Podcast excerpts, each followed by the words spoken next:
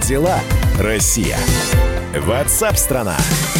Итак, здравствуйте, присоединяйтесь к нашему эфиру. Это прямой эфир, это радио «Комсомольская правда». Меня зовут Михаил Антонов. И добро пожаловать, рассказывайте, как вы живете, как вы поживаете. Ну а мы, в свою очередь, будем рассказывать вам, как живет страна, чем живет страна. А, для этого эксперты, специалисты и журналисты уже готовы со своими комментариями, историями и рассказами. Если есть что сказать, 8 800 200 ровно 9702 – это телефон прямого эфира. Плюс, конечно же, мы ждем ваших и текстовых, и голосовых сообщений. Мы ждем ваших голосовых сообщений. Записывайте в WhatsApp и других мессенджерах мнения, вопросы, наблюдения. Всем вашим аудиопосланиям найдется место в нашем эфире. Телефон 8 967 200 ровно 9702. Ну, а мы прямо сейчас э, перейдем к рассказу. Ну, во-первых, статистика, про которую Нужно, наверное, рассказать. В России за сутки зафиксировали 10 102 новых случаев заражения коронавирусом. Это на 479 случаев меньше, чем выявили накануне. В инфекционной больнице в коммунарке 58% пациентов находятся в тяжелом состоянии. Об этом сообщил главврач Денис Проценко. По его словам, сейчас в коммунарке лечение проходит 472 пациента. О том, что происходит в этой, наверное, самой знаменитой в связи с коронавирусной инфекцией больнице, знает специальный корреспондент Дина Карпицкая, которая регулярно общается с медсестрой из коммунарки. Дорогая редакция. Дина, привет. Да, Миш, привет. Слава богу, я это все знаю как, из рассказов не сама там не была, и не хочу в коммунарке оказываться, хотя это замечательная больница, я уверена, там людям помогает. Ну, вот моя приятельница, которая работает в реанимации, коммунарки, это самое тяжелое отделение, ну, ты знаешь, я думаю, слушатели тоже догадываются, она регулярно рассказывает, что там.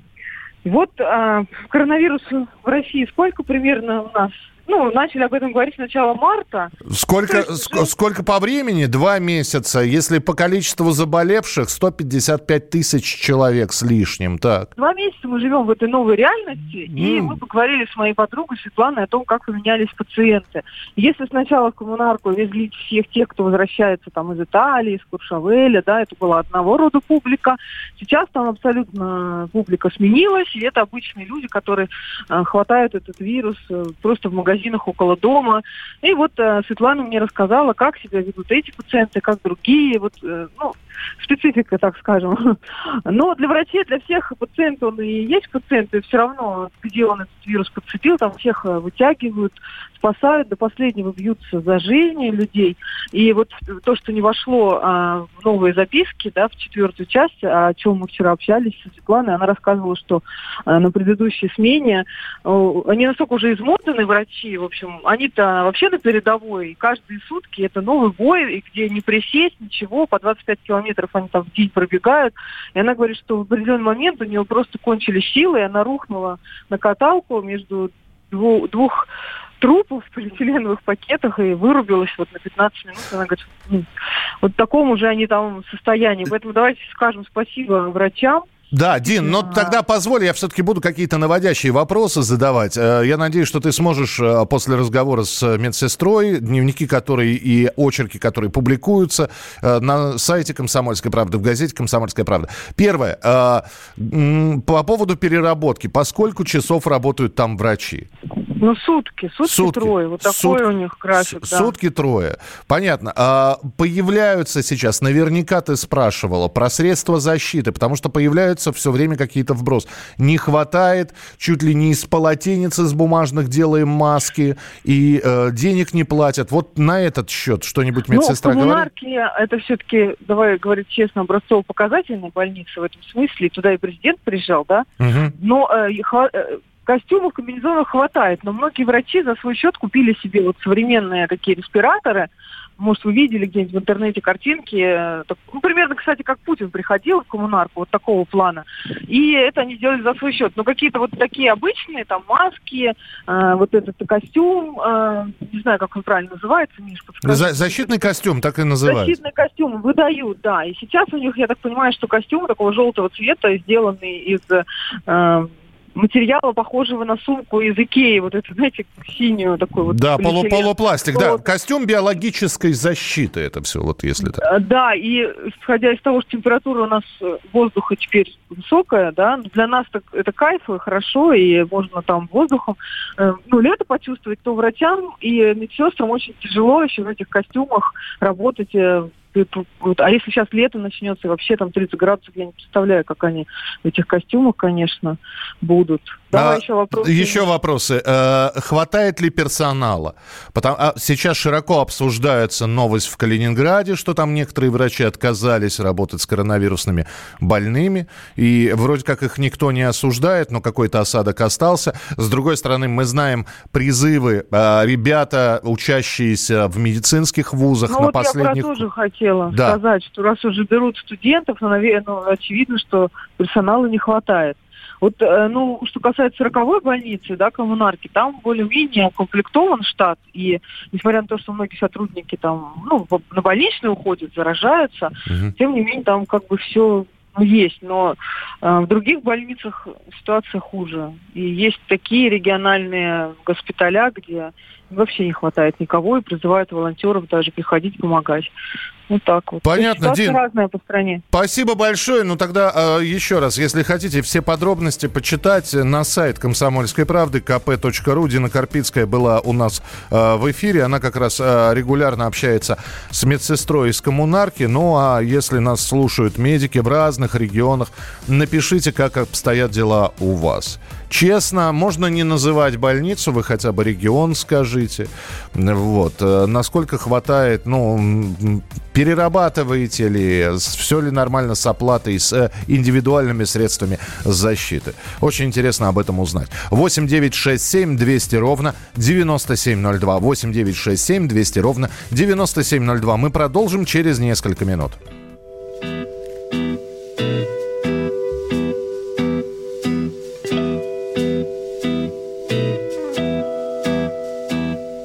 Что знаете теперь о той войне? Когда с архивов сняли гриф секретно Что знаете теперь о той цене Которую гремит салют победный Что знаете теперь о той войне где нам судьба была навек остаться. Перед последним боем на заре Мы думали о вас и шли сражаться. На рубеже, где вам не побывать В смертельной боли стынут наши тени. За Сталинград, за родину за мать За то, чтоб жить вам так, как мы того хотели. На рубеже, где вам не побывать В смертельной боли стынут наши тени. За Сталинград, за родину, за мать За то, чтоб жить вам так, как мы того хотели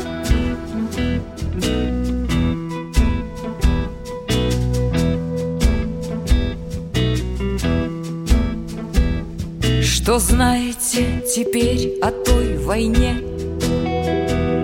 Где бруствер тел убитых коченеет, Где мы молились, чтобы на реке Не таял лед, и ночь была длиннее. Отныне вы не сможете не знать, Как командир еле живой, уже без веры. Последний поцелуй решил отдать Спасительному дулу револьвера На рубеже, где вам не побывать. В смертельной боли стынут наши тени. За Сталинград, за родину, за мать за то, чтоб жить вам так, как мы того хотели на рубеже. Программа WhatsApp страна продолжится через несколько минут и будут звучать, конечно, в эти дни песни на военную тематику, которую исполняют уже рок-музыканты. И как это звучит, вы все услышите в нашем эфире. А мы продолжим программу WhatsApp страна «Как живет Россия». Регионам разрешили не платить кредиты. Как это и что это, вы услышите через несколько минут. И присылайте, пожалуйста, свои сообщения. 8 9 6 7 200 ровно 9702. 8 9 6 7 200 ровно 9702. Текстовые и голосовые сообщения мы принимаем на радио «Комсомольская правда». Если есть что сказать, пожалуйста, не молчите. И телефон прямого эфира 8 800 200 ровно 9702. 8 800 200 ровно 9702. Это прямой эфир, это радио «Комсомольская правда». Оставайтесь с нами, впереди много интересного. Как дела, Россия? Ватсап-страна! Рожденный в СССР. По матери я из Рязани, по отцу из Тамбова. Доктор исторических наук. Будем раскидываться друзьями, враги придут на наши границы. А потом у них может возникнуть мысль эти границы еще и пересечь.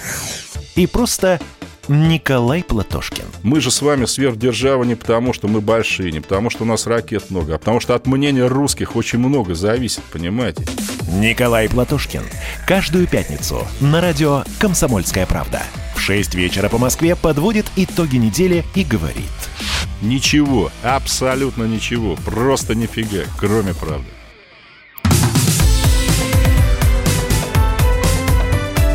Как дела, Россия? Ватсап-страна!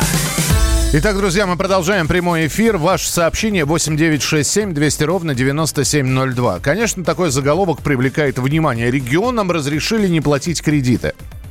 Это не нам с вами это не а, отдельным гражданам. Правительство определилось еще с одной мерой поддержки регионов из-за пандемии коронавируса.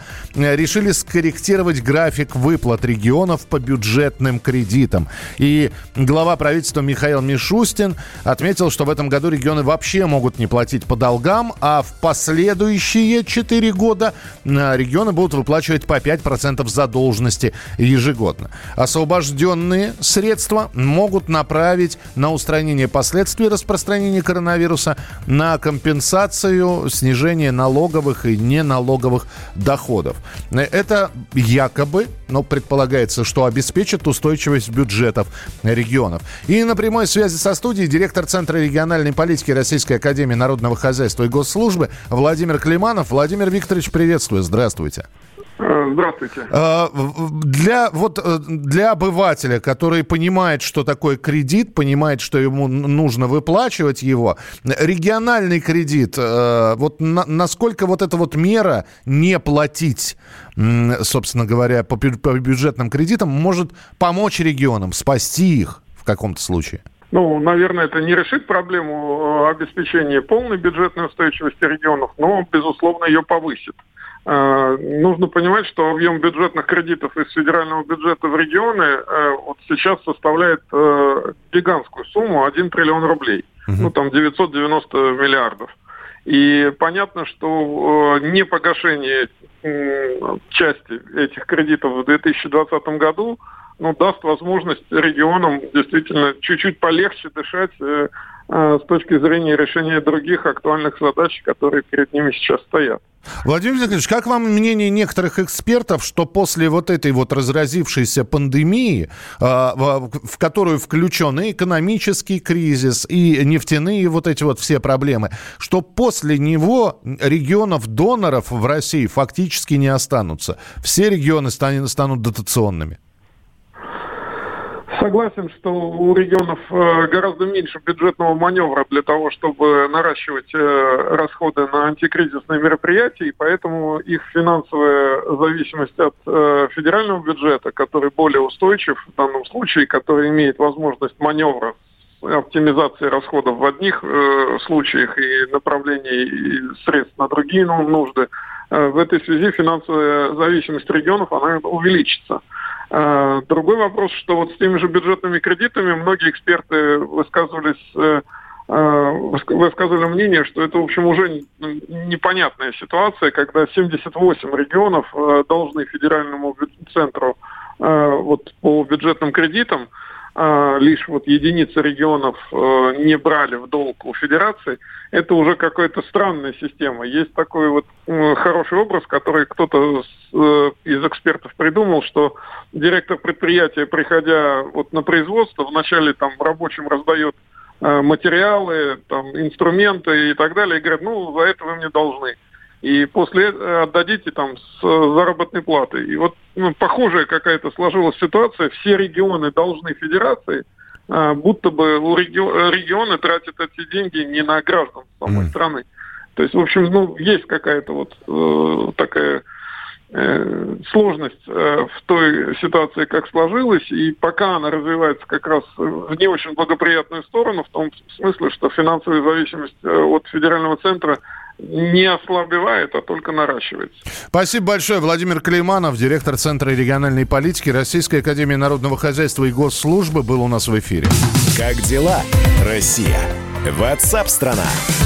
Москва – лидер по динамике заболевания коронавирусной инфекцией. Из-за этого для многих регионов москвичи стали, мягко говоря, нежелательными гостями. Ну, москвичи мы берем в кавычках условно, потому что некоторые люди э, живут в Москве, работают, но возвращаются, ну, потому что вот сейчас режим самоизоляции, а на самом деле они являются уроженцами абсолютно разных мест. Кто-то возвращается домой. На въездах из Московской области установили блокпосты. Правда, не во всех регионах. Корреспондент «Комсомольской правды» Анастасия Варданян разбиралась, где и для чего установили пропускные пункты. Узнала правила въезда в, в регионы, в некоторые из Москвы во время карантина. Сейчас мы ее услышим. Дорогая редакция. Итак, Настя, привет. Да, Миша, привет. Ск... А, ну, действительно, не везде нам радуют подожди, тем, кто едет по- из Москвы. Подожди, тем, кто едет из Москвы. То есть это по московским номерам автомобили определяют, да? Конечно, нет. Останавливают абсолютно все автомобили. В тех случаях, если есть блокпосты, неважно, какой э, у вас э, госзнак, э, вас в любом случае остановят. Но самая тяжелая ситуация, ну, самая напряженная ситуация, это э, на границе Московской и Тульской областей, потому что огромный поток автомобилей едет, в общем-то, не обязательно в Тулу, а транзитом, в том числе э, и в другие регионы. И там а, скапливаются многокилометровые пробки. И если вы планируете в ближайшее время пересечь а, границу Московской и Тульской областей, то а, готовьтесь, во-первых, простоять от двух до трех часов в пробке. Во-вторых, вам потребуется цифровой пропуск. Миш, это единственный пока регион из наших соседей, из соседей москвичей, который, который тоже вел цифровые пропуска, и сделать его, в принципе, довольно просто на сайте госуслуг или в приложении «Стоп коронавирус». Настя, скажи мне, в Тульскую область пускают, э, не, не пускают только из Москвы или из других регионов тоже? А, ну, давай сразу уточним, что все-таки впускают и выпускают практически всех. А, идет а, проверка. Ну, проверка, у, тебя да. у вас спрашивают а, цифровой пропуск и измеряют температуру. А в том случае, если температуры нет, а, пропускают, а, и вы свободно проезжаете. Но, естественно, тратится на это все а, большое количество времени. А, слушай, скажи мне, пожалуйста, вот ты сейчас про Тульскую область рассказала. Сама ты уроженка совершенно другой области, да? А, наверня... Я соседник Тульской области, Ор... уроженка, уроженка Орловской. Орловской, Орловской. Вот э, наверняка ведь выясняла, как, как там происходит. Вот расскажи тоже. Безусловно, я даже проверяла это все на себе. Я знала, что на федеральной трассе М2 Крым, это где Московская и Тульская область граничит. Я знала, что там огромные пробки, поэтому решила сделать ход конем и поехала в Орловскую область не через Тульскую, а через Калужскую. Так вот, а, в Калужской области, которая тоже граничит с Московской областью, вообще нет никаких проверок, нет никаких пробок, нет никаких блокпостов, и даже а, на стационарных постах ДПС э, гаишники, ну, никого не останавливают, то есть все свободно. Но, а, когда я проехала Калужскую область, мне все-таки пришлось пройти пост уже уже в Орловской области, потому что Орловская область, хотя она и не граничит напрямую с Московской, она тоже ввела систему блокпостов. Там не нужно предъявлять а, цифровой пропуск, но сотрудники Роспотребнадзора измеряют температуру и просят в течение 14 дней всех, кто приехал, неважно из какого региона, из любого другого региона, находиться в своей квартире. То же самое касается и Тульской области, а также Рязанской области. В Рязанской области тоже работает а, блокпост, а, который, а, на котором тоже придется постоять как минимум час. Вам тоже измерят температуру и потребуют, чтобы вы 14 дней находились дома, никуда Настя, не выходили. Полминутки у нас. Скажи, пожалуйста, обратно в Москву, ты, ты все проверяла, обратно в Москву тебя запустили нормально или тоже были проверки с измерением температуры, с вопросами, Вы знаешь, куда вы... в Москву я уже возвращалась через Тульскую область. Так. А, то есть на границе Моск- Москвы и Тула в обратном направлении тоже пробка. Проверяют наличие цифровых пропусков а, на въезд а, в Москву. А, и все. Поэтому тоже придется постоять. Ясно. Спасибо большое, Анастасия Варданян. Вот такое коронавирусное путешествие совершила по нескольким регионам. Но вы, опять же, можете написать, а насколько у вас выезд из города, въезд в ваш регион свободный или нет. Мы продолжим разговор на похожую тему. Дело в том, что мы с, э, вами через несколько минут отправимся в Приморье, где будут выявлять нарушителей масочного режима с помощью видеокамер. Как? Об этом поговорим через несколько минут.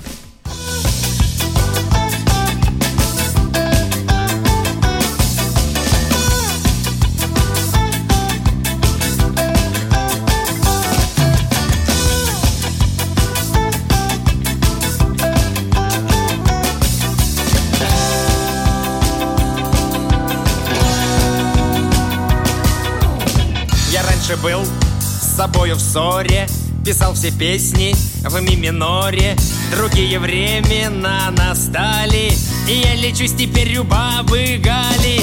Нет, ну какие времена настали Все можно вылечить у бабы Гали. О, ясновидящей у бабы Гали. Колдунья в шестнадцатом поколении Рукой поднимает мое настроение. Нет, ну какие времена настали бабы Гали О, ясновидящей у бабы Гали. Святая женщина, с ней на вы Снимает проклятия родовые. Я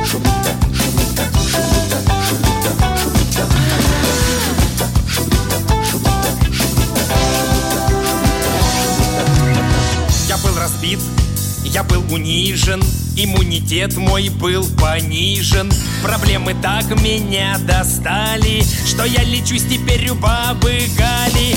Нет, ну какие времена настали? Все можно вылечить у бабы Гали.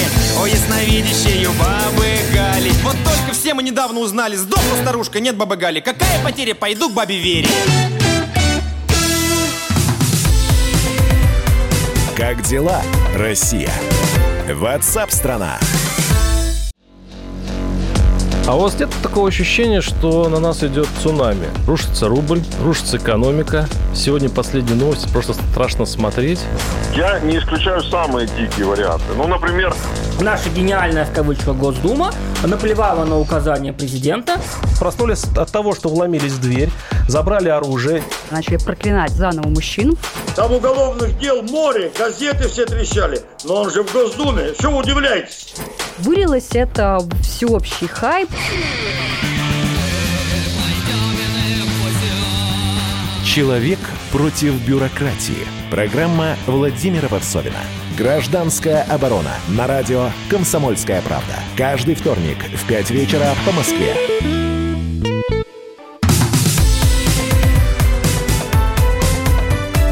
Как дела, Россия? Ватсап-страна! Продолжается наш прямой эфир. Спасибо, что присылаете свои сообщения. Добрый день. Родственники мои работают в медицине в Рязанской области. Медсестры многие уехали в Москву на работу вахтовым методом. Две недели через две. Проживают в гостинице, домой их не отпускают из соображений безопасности. Платят за смену 8 тысяч рублей. Вот они все бросили и поехали. Спасибо большое. А, как девушка, ваш корреспондент из Шри-Ланки вернулась или все там, Миша? Не знаю. По-моему, все там еще. Нет у нас информации, но, по-моему, там она еще до сих пор. Присылайте свои сообщения, не только текстовые, но и голосовые. Мы ждем ваших голосовых сообщений. Записывайте в WhatsApp и других мессенджерах мнения, вопросы, наблюдения. Всем вашим аудиопосланиям найдется место в нашем эфире.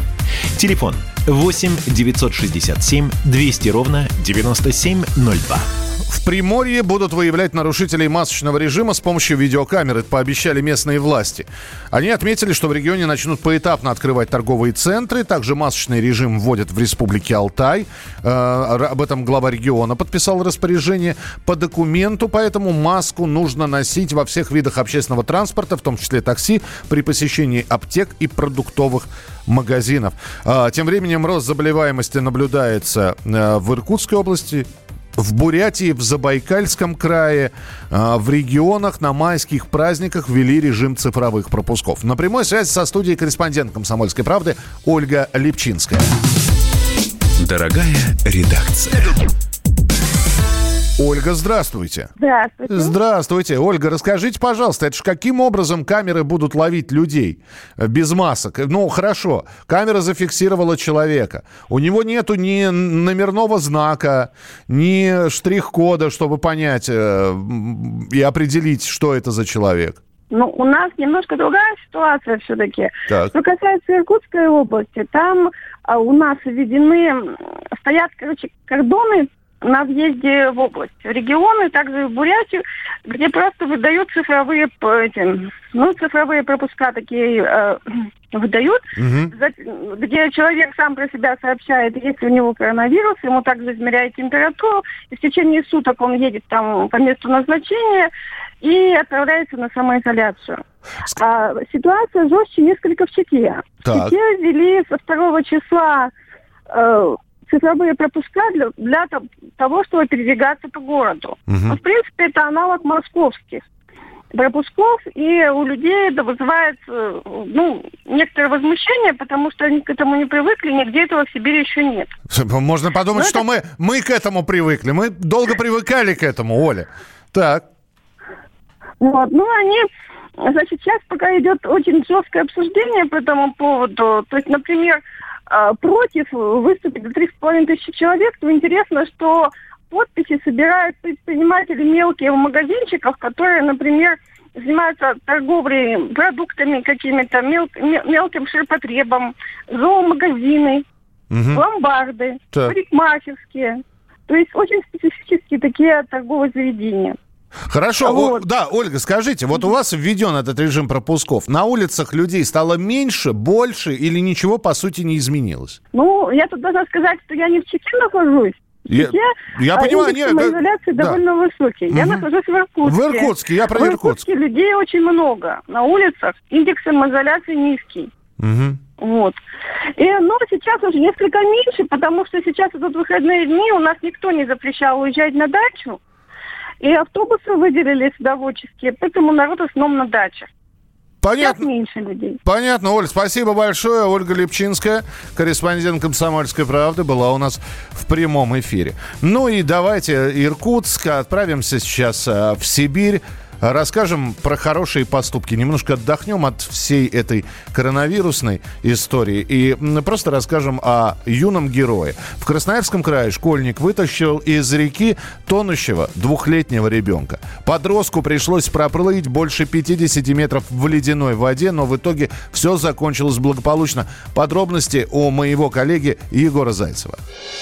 Сергей Тушканов, подросток из села Тасеево Красноярского края, вместе с тремя приятелями проходили по улице Первый бой, это неподалеку от реки Усолка. Ребята заметили, что на дороге остановилась машина, из которой выбежал мужчина.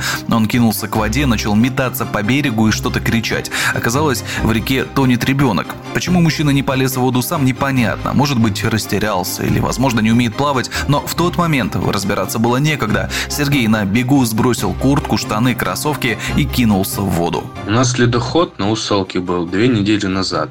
Вода холодная достаточно, не успела прогреться.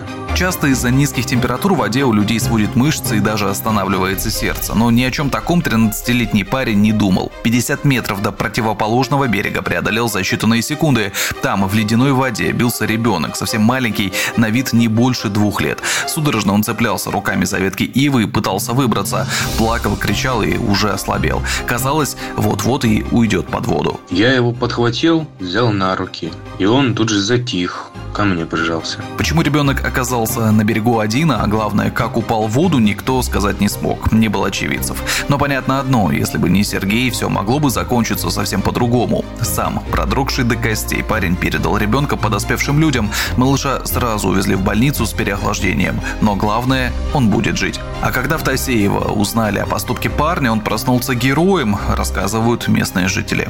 Мы всем силам сбросились, купили Сереге велосипед, портативную колонку, э, микроволновку, еще цветы. Это не первый раз, когда такое происходит, поделилась мать девятиклассника Нина Тушканова. У соседей горела крыша, там у одних. И он побежал тушить. Ну, хорошо, там дома никого не было, просто тушил, закидывал снег. И вот тогда я поняла, что на него можно надеяться, опереться, что он взрослый уже мальчик. Но сам Сергей, похоже, героем себя не считает. Отнесся ко всему с подобающей скромностью. Говорит, ведь главное, что помог человеку, а остальное не важно. Егор Зайцев, Светлана Валиулина, радио «Комсомольская правда».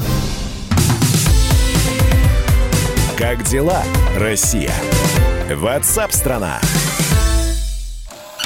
Давным-давно в далекой-далекой галактике Я просыпаюсь Ein, zwei, полицай Крошка моя, я по тебе скучаю. И Сережа тоже. Мы с первого класса вместе. Тетя Ася приехала! А также шумелки, пыхтелки и сопелки